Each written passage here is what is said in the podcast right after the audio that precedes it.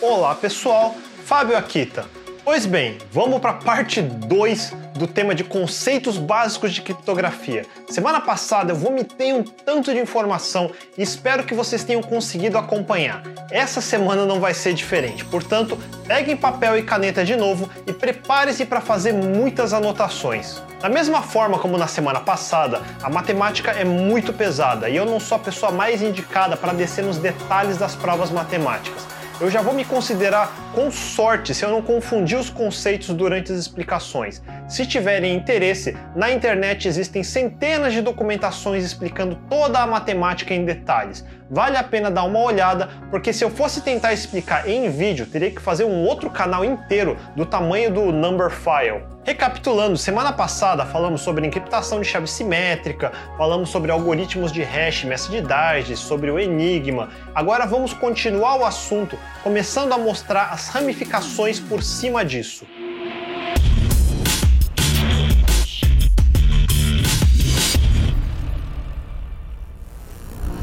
Continuando a nossa historinha hipotética da tabela de senhas roubadas, já estabelecemos que não devemos gravar senhas dos usuários em plain text numa tabela em nosso banco também já estabelecemos que não devem ser encriptadas e agora tentamos gravar o hash, mas como já vimos, é fácil atacar com dicionários ou rainbow tables com hashes pré-calculadas. E como ainda existe o paradoxo do aniversário, que garante que existe uma boa probabilidade de colisões, é possível encontrar uma palavra que gere o mesmo hash da senha do usuário, mesmo que não seja exatamente a mesma senha. Para evitar esses ataques, uma forma de mitigar é concatenar algum número grande junto com a senha e daí gerar o hash. Então, para cada novo usuário cadastrado, geramos esse número que chamamos de salt, daí fazemos o hash da senha prefixado com esse salt e gravamos o hash resultante no banco junto com o salt. Daí vai ser mais difícil um ataque com Rainbow Tables pré-calculadas. Se você já fuçou o código-fonte de qualquer sistema de autenticação, vai encontrar esse campo campo SALT ou equivalente. Então resta ao hacker tentar calcular os hashes na hora, usando os salts via força bruta, concatenando palavras de um dicionário com o salt que está na tabela, até achar um hash que tenha colisão com o hash gravado na tabela. Parece difícil, porém a geração de hashes pode ser acelerado. Aqui é mais uma especulação, nem sei se fazem isso, mas faz de conta. Se você acompanhou a corrida pelo Bitcoin nos últimos anos, deve ter ouvido falar que os tais mineradores acabaram com o estoque de GPUs no mercado em 2017 e que mineradores gigantes como a Bitmain criaram ASICs ou Application Specific Integration Circuits. Lembra que eu falei dos FPGAs? FPGAs são circuitos programáveis via software, como se eu pudesse moldar o hardware do chip como se fosse um chip feito sob medida. ASICs são exatamente chips feitos sob medida direto da fábrica. Existem ASICs feitos exclusivamente para gerar hashes específicos de mineração, os famosos Antminer S9, que é uma combinação de ASIC, FPGAs e processadores ARM como controladores. Para dar uma ideia, um CPU topo de linha como o Intel Core i9 9990K tem o que chamamos de hash power, que é a potência de geração de hashes, são uns 478 hashes por segundo. Parece bastante, né? Porcaria. Uma GPU pode ser usada para gerar hashes mais rápido ainda. Um NVIDIA Titan X arquitetura Pascal, que é a geração passada, consegue fazer 1.3 GHz por segundo, ou seja, 1.3 milhões de hashes por segundo. É ordens de grandeza mais rápido que uma CPU. E eu posso ligar mais de uma GPU no mesmo computador em paralelo. Mas isso também é uma porcaria. Uma única unidade do Antminer S9 consegue fazer uns 14 terahashes por segundo, ou seja, 14 bilhões de hashes por segundo. Agora estamos começando a conversar. Sem entrar muito nos detalhes de como o Bitcoin funciona, o que chamamos de Proof of Work, que é o processo de assinatura de um bloco de Bitcoin, é basicamente achar um hash especial desse bloco. Não é um hash qualquer. Você precisa ir alterando um número dentro desse bloco que altera o hash final até achar um hash que começa com um certo número de zeros à esquerda. Mas você lembra que eu falei que algoritmos de hash precisam embutir os princípios de confusão e difusão de Shannon? Ou seja, se eu mudar um bit na mensagem original, mais da metade dos bits do hash precisam mudar de forma que não seja fácil achar um relacionamento entre a mensagem original e o hash final. Se eu ficar alterando só um número dentro do tal bloco de transações de Bitcoin e refazer o hash, ele vai ser completamente diferente do hash anterior, de forma que o comportamento é parecido com a geração de um número pseudo-aleatório. Então eu preciso ficar alterando esse um número do bloco e regerando hashes até conseguir achar um hash específico que tenha tal sequência de zeros à esquerda. Essa quantidade de zeros é o que chamamos de dificuldade da mineração. E você imagina que o minerador precisa de muito hash power, porque minerar é uma competição. Centenas de mineradores estão tentando assinar o mesmo bloco ao mesmo tempo. Quem achar o hash primeiro ganha um prêmio em bitcoins, uns 12 bitcoins agora em novembro de 2019. Além do prêmio, o minerador ganha as taxas de transação acumuladas nesse bloco. E quem perder não ganha nada. Por isso, quanto mais hash power o minerador tiver, mais chances tem de achar o hash primeiro. E por isso que se usa um ASIC como o Antminer. E por isso que só com GPUs e CPUs você não tem chance de competir, porque estamos falando de pular de milhões de hashes por segundo com GPUs para bilhões de hashes por segundo com Antminers. Mas não só de mineração de bitcoins vivem geradores de hashes. Imagine você colocar uma versão derivada de um Antminer feita exclusivamente para gerar hashes normais, para tentar achar a colisão via força bruta numa tabela de senhas roubada. Mesmo com Salt, um equivalente Antminer pode ficar permutando num dicionário, concatenando cada palavra com o Salt e gerando o hash na hora para comparar. É um processo parecido com mineração de bitcoins, mas pode ser usado para tentar quebrar senhas via força bruta. É uma velocidade de bilhões de hashes por segundo por Antminer. E como cada Antminer custa só 3 mil dólares, imagine se eu colocar um data center de derivados de Antminer com o único objetivo de estourar senhas, especialmente se forem senhas importantes, como senhas de banco ou senhas de funcionários do governo americano. Voltando à nossa história da tabela de usuários roubada, por isso mesmo só fazer o hash de senhas, mesmo com o recurso de concatenar consults antes de hashear, ainda oferece o risco iminente de encontrarmos colisões usando ASICs especializados. E agora o problema é outro. Quanto mais rápido for a performance de um algoritmo de hash, mais rápido esse ASIC hipotético conseguiria processar. Então existe uma outra forma de proteger, e é usando algoritmos de derivação de chaves com capacidade de adicionar dificuldade no processo. Um dos mais conhecidos hoje é o Password Based Key Derivation Function, ou PBKDF2. Como o nome diz, ele é uma função que deriva chaves a partir de senhas. Vamos entender, uma senha normal é normalmente muito fraca. Não importa se você acha que fez ela ser forte, trocando um A por arroba ou I por exclamação. Essas coisas qualquer atacante já adiciona no algoritmo de força bruta para quebrar sua senha. Parta sempre do princípio que sua senha é uma bosta. Por isso, sistemas de autenticação baseadas em Kerberos, por exemplo, não usam sua senha diretamente. Primeiro, elas modificam a sua senha num processo conhecido como Key Strengthening ou Key Stretching, literalmente fortalecimento e esticamento de chave. Elas não são necessariamente a mesma coisa, mas para esse vídeo vamos assumir que são. É basicamente o processo de adicionar um salt gigante, algo com mais de 64 bits de comprimento, e aplicar alguma função HMAC de hashes milhares ou centenas de milhares de vezes um em cima do outro e adicionar alguma entropia extra, como o horário atual, algumas vezes no meio do processo.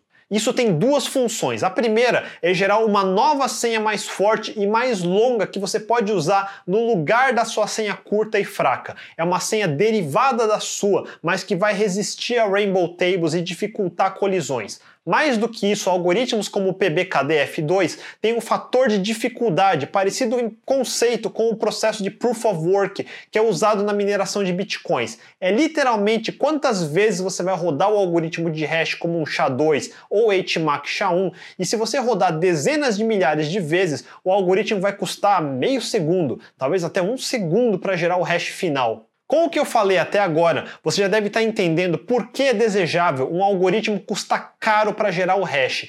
Eu mencionei a possibilidade de usar um similar ao Antminer, um ASIC, para quebrar senhas racheadas com salts. Eu fico falando similar porque na prática você não vai usar o Antminer de verdade, porque a lógica do circuito está feita especificamente para a lógica de Proof of Work de mineração de Bitcoin. Porém, com um FPGA ou desenhando um novo ASIC específico para SHA-256, por exemplo, ou no mínimo usando GPUs, você já está na casa dos milhões de hashes por segundo. Com um novo ASIC, você poderia ir para bilhões de hashes por segundo. Sabendo que o custo de desenvolvimento de hardware decai todo ano, em breve ficará acessível criar equipamentos assim muito barato na China.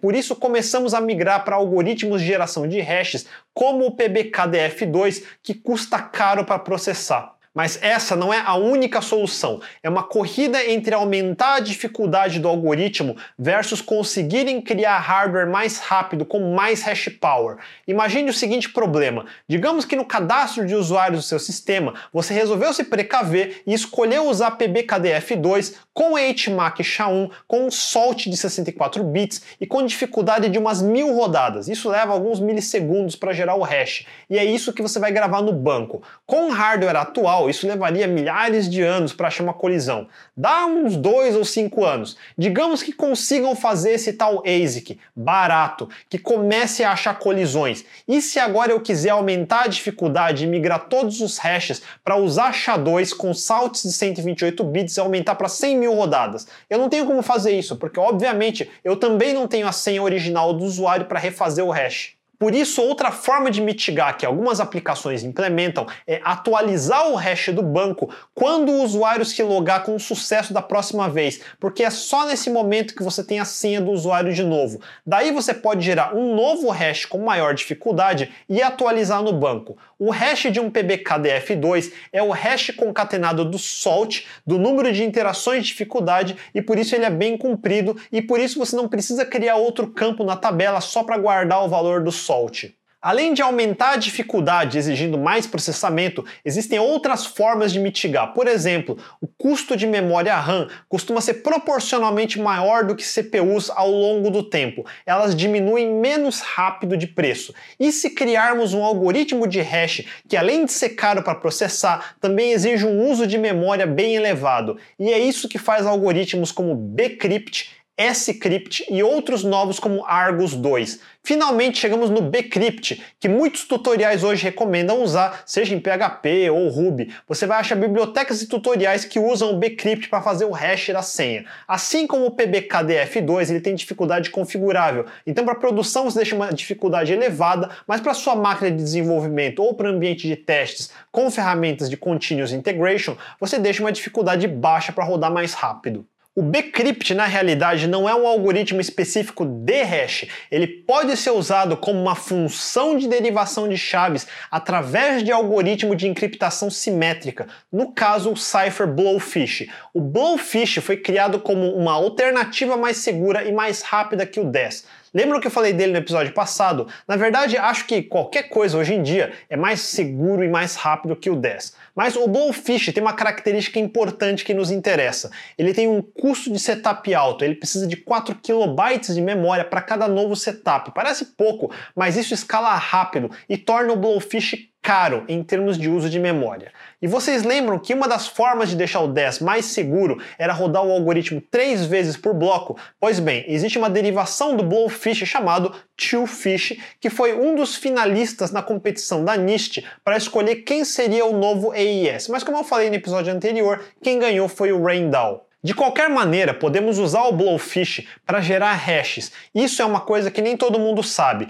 Hashes podem ser gerados a partir de algoritmos de encriptação de chave simétrica. O Bcrypt é um exemplo disso. Usando o Blowfish para gerar hashes, diferente do PBKDF2, você não precisa gerar e passar um salt, porque o Bcrypt gera um salt automaticamente. Por isso, se você rodar o Bcrypt várias vezes em cima de uma mesma mensagem, ele vai gerar hashes diferentes toda vez. E assim como o PBKDF2, você pode configurar a dificuldade, que é o custo dele. Inclusive o parâmetro parâmetro se chama cost. Assim, quanto maior o custo, mais rodadas ele vai fazer e mais demorado vai ficar. Mas diferente do PBKF2, só com um ASIC você não vai conseguir acelerar um ataque de força bruta, porque além de hash power, você vai precisar de muita RAM, elevando o custo e dificultando alguém tentar algo assim. Existem outros sucessores ao Bcrypt, como o S-Crypt e Argon 2, que foram desenhados especificamente para serem mais caros ainda em uso de memória e dificultar ataques só de hash power via GPUs ou ASICs.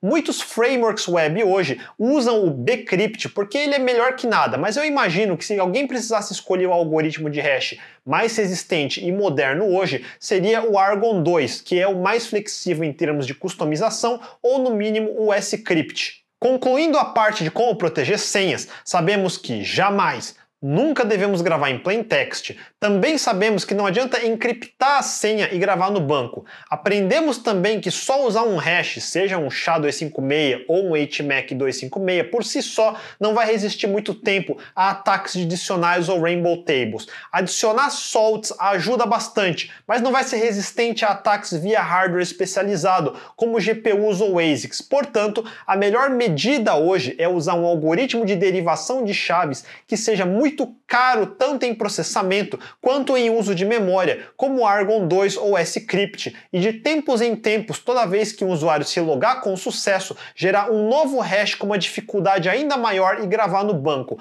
Dessa forma, mitigamos o máximo possível caso o banco de dados seja comprometido e os dados caiam na mão de hackers dispostos a quebrar suas senhas. Mas meu site usa autenticação de dois fatores. Só com a senha ele não vai conseguir entrar.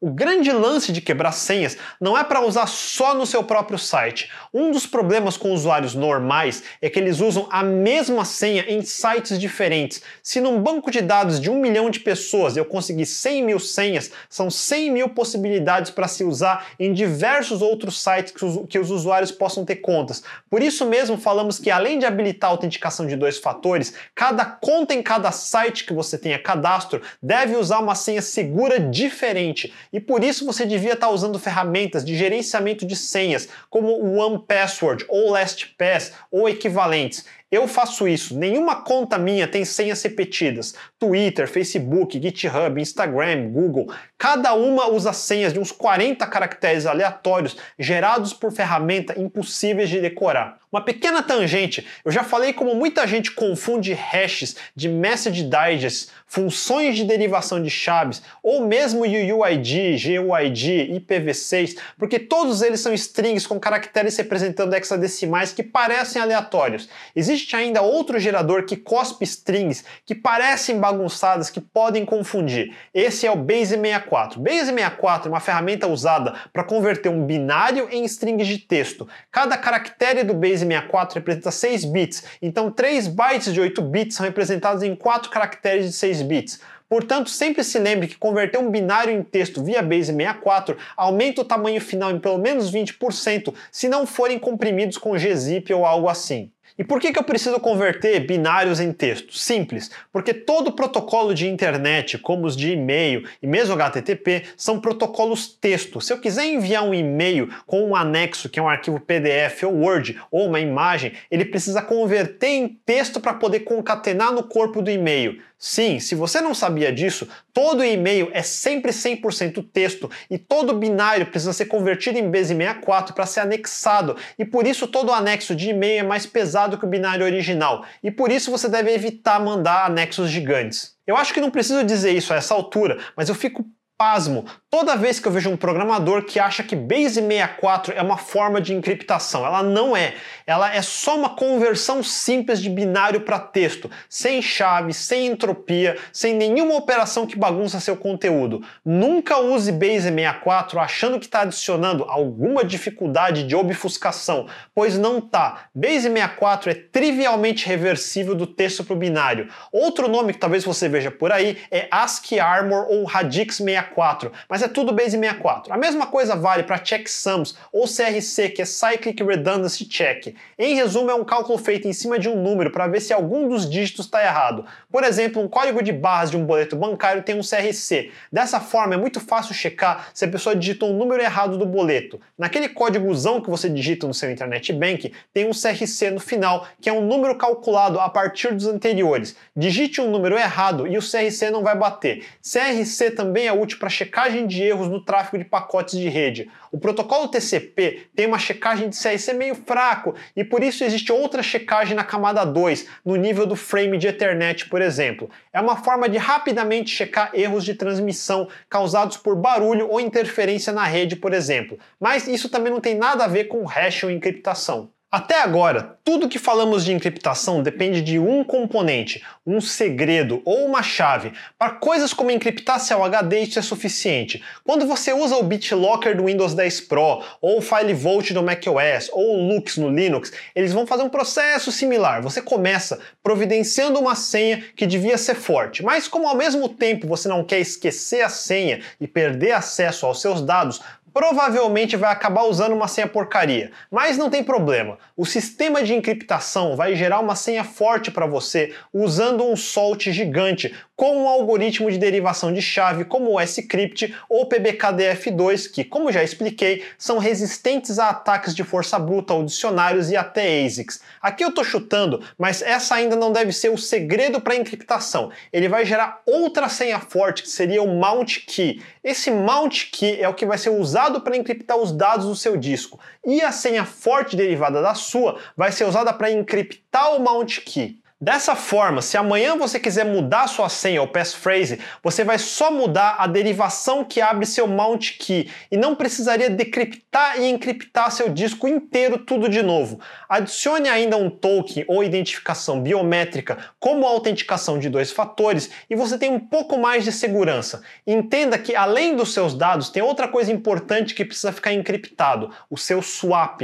O swap é como se fosse uma extensão da RAM em disco. Não dá para saber o que tem nesse swap. Se alguém pegar esse seu swap, lá pode ter o que tinha na memória, das aplicações que estavam rodando na máquina, números de cartão de crédito, mesmo senhas ou outros dados sensíveis podem estar lá. Você gostaria que a memória também esteja encriptada. A Intel, por exemplo, tem o SGX ou Safeguard Extensions. Em resumo, ele garante que dados específicos que saem do processador para a memória já saiam direto do processador encriptados, colocados numa região específica da memória que chamamos de enclaves ou secure enclaves. Pense numa partição criptografada dentro da RAM que só é lida e escrita pela CPU e nem seu sistema operacional tem acesso, nem como root, nem como administrador, nem nada. Não é 100% do que está na RAM, mas só coisas específicas que você manda via uma API é uma API que pode ser usada por softwares que precisem trabalhar com dados sensíveis, como uma chave mestra,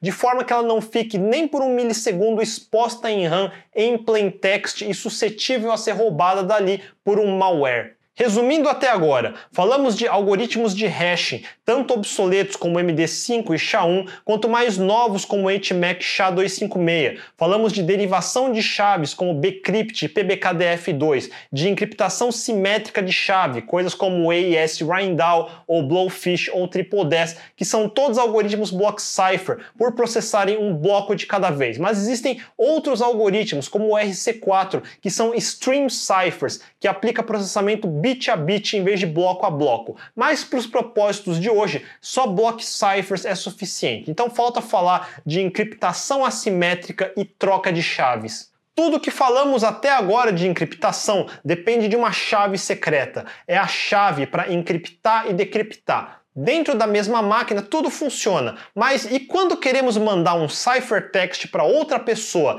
para essa outra pessoa decriptar a mensagem, ela precisa ter o mesmo segredo usado para encriptar. Só que não existe nada mais inseguro do que trafegar uma senha pela internet. Essa senha vai certamente ser interceptada no meio do caminho e toda a sua segurança vai por água abaixo. Queremos um jeito de criar uma chave na minha máquina e na máquina de outra pessoa sem trafegar as chaves, de tal forma que o que eu encriptar com a chave que só eu tenha seja possível de ser decriptada com a chave que só a outra pessoa tenha.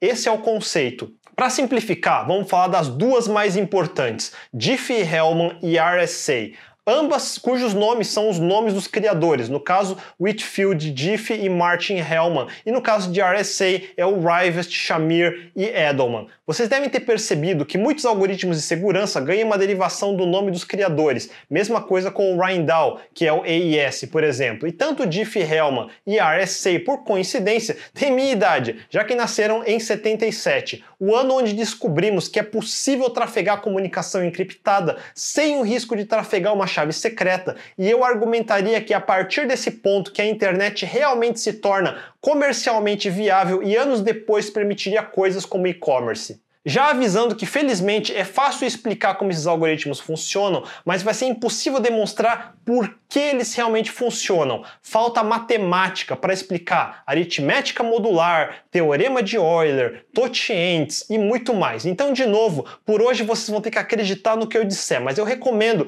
que vocês pesquisem as provas matemáticas. Foi isso que diferenciou Diffie e Hellman, porque eles conseguiram demonstrar matematicamente a segurança do algoritmo. E para que serve Diffie-Hellman? Ele possibilita que duas pessoas consigam gerar duas chaves separadamente, cada um gerando sua própria senha em sua própria máquina, sem nunca trafegar essas senhas. E eles garantem que o que a senha de um encriptar, a chave do outro consegue decriptar. Consegue entender as implicações?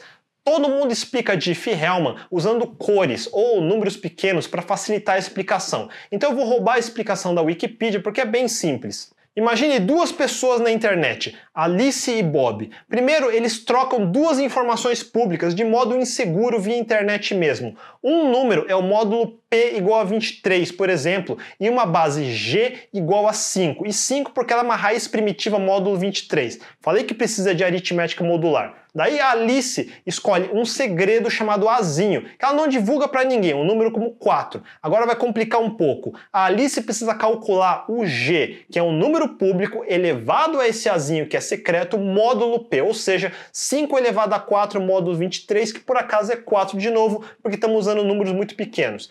Esse resultado 4, que vamos chamar de Azão, ela pode mandar publicamente para o Bob via internet insegura. Agora, o Bob também escolhe um segredo que ele não divulga, um Bzinho igual a 3, e faz a mesma conta de G elevado a Bzinho módulo P, ou seja, 5 elevado a 3 módulo 23, que é 10. Vamos chamar isso de Bzão e Bob pode mandar esse Bzão para Alice via internet também aberto. Alice agora pode computar o Bzão do Bob elevado ao Azinho privado dela, módulo P, ou seja, 10 elevado a 4 módulo 23, que é 18. E o Bob pode fazer a mesma coisa precisa pegar o azão que recebeu da Alice, elevar com o segredo Bzinho dele, que é 3, e fazer módulo 23 e o resultado é 18 também. Pronto, tanto a Alice quanto o Bob compartilham o mesmo segredo 18 e esse número nunca trafegou pela internet. E mesmo sabendo o módulo 23, a base 5, o azão 4 da Alice e o Bzão 10 do Bob, é impossível chegar no segredo 18 que só os dois conseguem ver.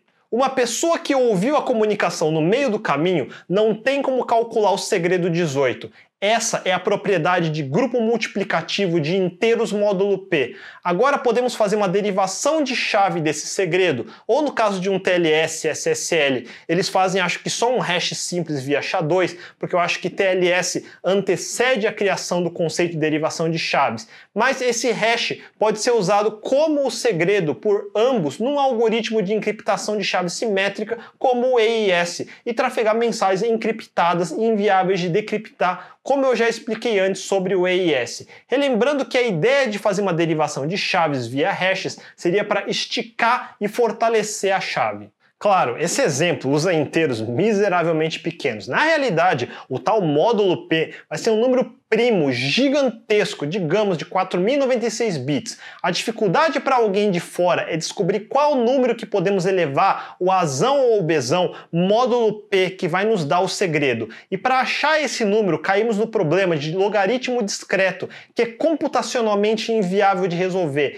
E esse é o problema que só um algoritmo de Shor quântico conseguiria tentar resolver num computador quântico de mais de 4.000 qubits, como eu já expliquei no episódio de supremacia quântica. Diffie-Hellman é bom para criar chaves temporárias, mas tem um problema. Ele sozinho não tem como autenticar as identidades da Alice e do Bob. Por exemplo, uma terceira pessoa chamada Eve podia fazer um ataque man in the middle, ou seja, toda a comunicação da Alice passa pela Eve e ela devolve para o Bob, e vice-versa. Daí a Alice e a Eve acabam combinando o segredo via Diffie-Hellman e depois a Eve e o Bob combinam outro segredo e pronto, ela participando desse processo vai produzir segredos conhecidos com os dois e consegue ao mesmo tempo ver a comunicação e repassar a comunicação entre os dois de tal forma que Alice e Bob não percebam que a comunicação está sendo interceptada e repassada.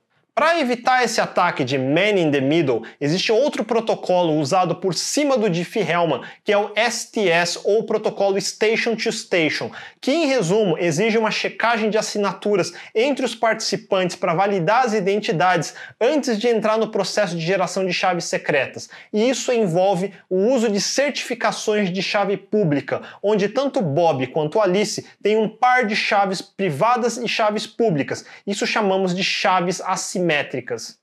Para entender chaves assimétricas, vamos de uma vez entrar no RSA. Aqui a matemática fica mais difícil. Se você já gerou chaves públicas para cadastrar no GitHub, provavelmente teve que usar o comando SSH keygen e normalmente o padrão é usar a opção RSA. Em resumo, hiper resumido, o processo começa escolhendo dois números primos gigantescos de novo, lá pela casa dos 2048 bits. Na verdade, os tutoriais todos devem estar recomendando você escolher 4096 bits. O primeiro processo envolve a multiplicação desses dois primos. Esse é o módulo da operação. Daí você escolhe um outro número coprimo da função totiente de Carmichael para esse módulo. Esse vai ser o expoente da operação. A chave pública é a combinação do módulo e do expoente. Agora você acha o inverso multiplicativo modular do expoente inverso módulo esse totiente. Essa é a chave privada.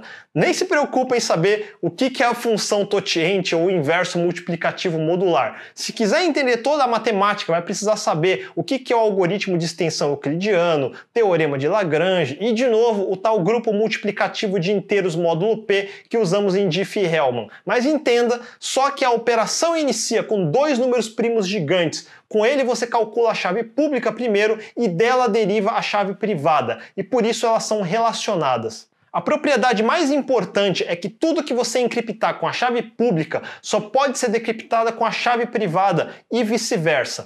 A chave privada você guarda num diretório na sua máquina com o máximo de permissões fechadas, tipo o que você tem no diretório .ssh em todo Linux. E a chave pública é a que você pode divulgar para qualquer um e é o que você cadastra na sua conta no GitHub, por exemplo.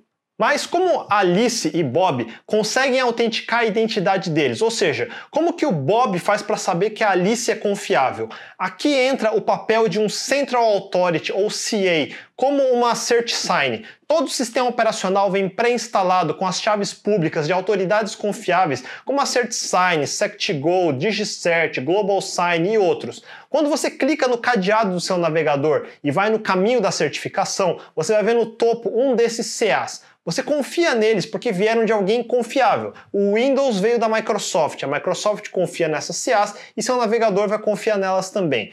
Confiança é uma cadeia. Para duas pontas desconhecidas confiarem uma nas outras, elas precisam primeiro confiar num terceiro que ambos confiam. Esse é o princípio.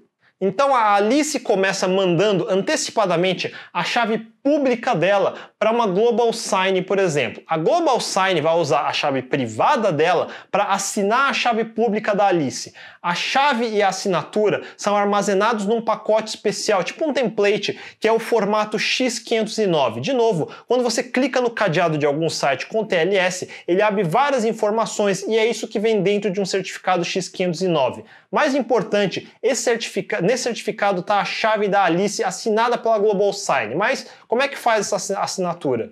E de novo aqui eu vou simplificar bastante. Para assinar alguma coisa com uma das chaves, considere que as chaves são números. Digamos que a chave privada seja o número 10 e a chave pública seja o número 4. Você pega caractere a caractere da mensagem que quer assinar e multiplica ela por ela mesma 10 vezes. Se o caractere em binário é o número 2, vamos fazer 2 vezes 2 vezes 2, 10 vezes. Lembra que no começo determinamos, determinamos um módulo? Então, se o resultado dessa multiplicação for maior que o módulo, aplicamos um módulo nele e essa é a mensagem encriptada. Agora, para decriptar, pegamos essa mensagem de novo, caractere a caractere, multiplicamos ela por, ela por, por ela mesmo quatro vezes, que é a chave pública do nosso exemplo. Repetindo, se o número for maior que o módulo, aplicamos um módulo no número e o resultado vai ser a mensagem decriptada. Esse é o poder da aritmética modular.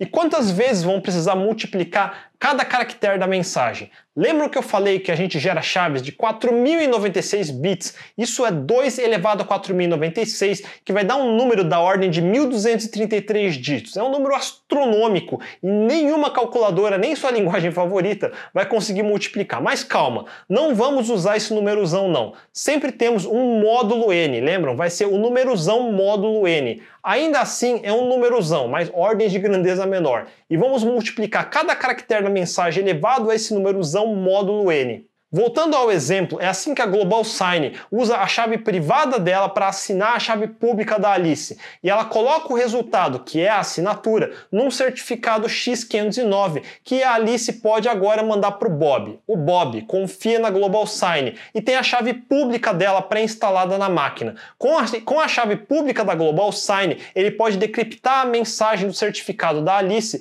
e achar a chave pública dela dentro. Com isso, o Bob pode confiar na Alice. Agora, o Bob pode enviar mensagens com segurança para Alice. Para isso, ele pode usar a chave pública da Alice para encriptar uma senha secreta e só a Alice vai poder decriptar com a chave privada que só ela tem. Pronto. Como em Diffie-Hellman, ambos os participantes possuem a mesma chave simétrica para iniciar uma conversa segura e encriptada. Podemos usar um EIS para trafegar mensagens encriptadas. De tudo isso, temos alguns problemas. No caso do Diffie-Hellman sozinho, ele não tem esse mecanismo de CAs e um terceiro de confiança para assinar as chaves públicas. Portanto, ela não tem como garantir a identidade dos participantes.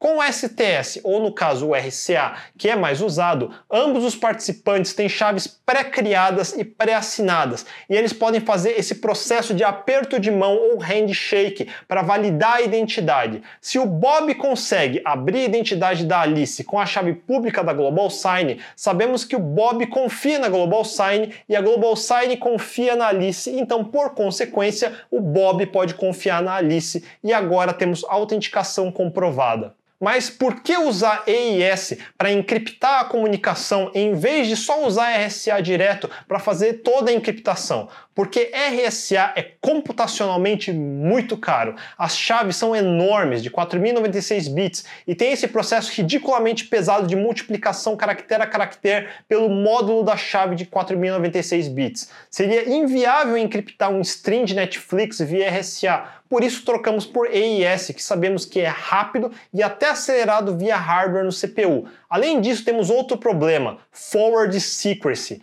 Digamos que no futuro alguém de fato construa um computador quântico de mais de 4.000 qubits e execute o algoritmo de Shor. Agora toda a comunicação do passado que usou as mesmas chaves assimétricas estão comprometidas. As chaves são a identidade das pessoas e elas raramente mudam. Então tudo que foi encriptado nelas poderia ser decriptado no futuro. Por isso falamos que RSA não tem forward secrecy. Mas Diffie-Hellman tem, porque a ideia é gerar novas chaves secretas a cada nova sessão. Então o que, que a gente tem aqui? E se usarmos RSA para gerar chaves assimétricas, certificados X509, para ter as chaves assinadas por uma CA que todos confiam, com isso podemos autenticar a identidade dos participantes. Daí podemos usar Diffie-Hellman para trocar segredos que nunca trafegam. E finalmente podemos usar EIS para fechar uma conexão segura e rápida. Em resumo, bem resumido, é isso que um TLS ou o que chamamos de SSL faz e em outras combinações é o que um SSH também faz. No caso do SSH, você usa a ferramenta SSH Keygen para gerar o par de chaves, daí copia sua chave pública para o arquivo Authorized Keys no servidor. Agora, quando tentar se conectar no servidor, ele pode autenticar sua identidade. No caso mais simples, não precisa de uma CA, porque se a chave pública está no servidor, alguém de confiança teve que colocar lá, e isso já é suficiente para servir de autenticação. É como funciona no caso do GitHub também. Tanto no caso de TLS quanto SSH, existe uma etapa que é a negociação dos ciphers. Eles não usam só um cipher. Ah é, acho que eu não disse, mas chamamos esses algoritmos de criptografia de ciphers. Quando eles fazem o handshake, o servidor envia uma lista de combinações de ciphers que ele suporta. O navegador vê sua própria lista e eles escolhem uma combinação que ambos suportam. Isso é um cipher switch. As combinações da lista são como esse: TLS, ECDHE, RSA, WIF EIS 256, GCM, SHA-384.